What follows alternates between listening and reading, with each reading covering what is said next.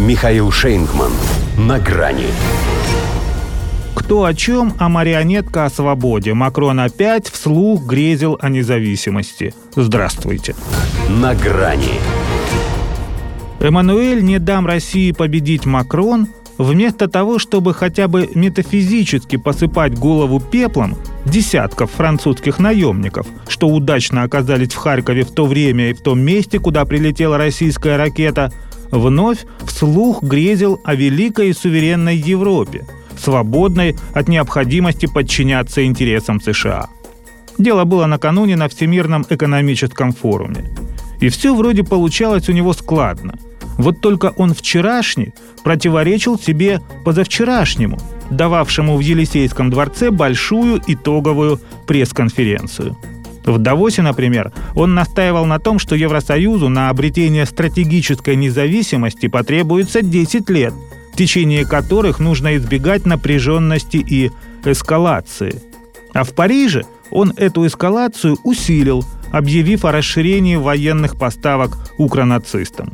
В Давосе он твердил о прекрасном новом мире, в котором ЕС будет таким же центром влияния и силы, как Соединенные Штаты и Китай. А в Париже отчаянно требовал сдержать Россию, чтобы не подвергать риску установленные правила международного порядка. Те самые, что прописаны Вашингтоном. Рассуждать на тему, какой Макрон настоящий, неинтересно, поскольку ответ на поверхности Макрон никакой – пыжится, ерится, важничает, то Наполеона из себя строит, то Петена, Деголь уже конкретно третий лишний. Но вывод напрашивается один. Кто о чем, а марионетка о свободе. Хотя не из тех, кого дергают за нитки. Этого труляля напялили на руку. Разглагольствовать еще позволяет, но двигаться он может исключительно туда, куда направит руководящая длань. В феврале будет в Киеве – хочет вслед за премьером Британии дать Украине письменные гарантии, больше известные в экспертном сообществе под названием «Филькина грамота». Бонапарт, прознав в своем котле об этом, потребовал у чертей добавить масла в огонь. За дело потому что. Он-то следовал за англичанами только плененный, а этот в припрыжку. До Макрона, кстати, в матери городов русских уже отметился его новый глава МИД Стефан Цежурне – отметился пикантной подробностью. И это не об ориентации.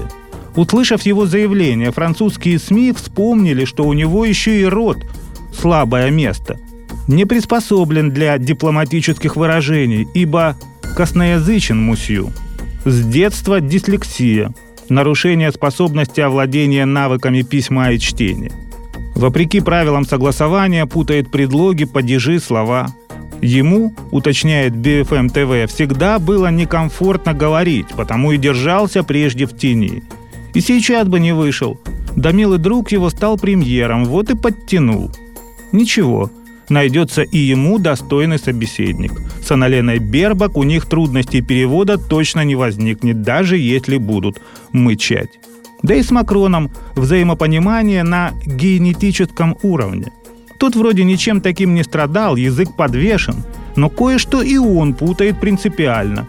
Согласование у него, по крайней мере, явно не французское. Да и запятую во фразе «победить Россию нельзя проиграть» он ставит не там. До свидания. На грани с Михаилом Шейнгманом.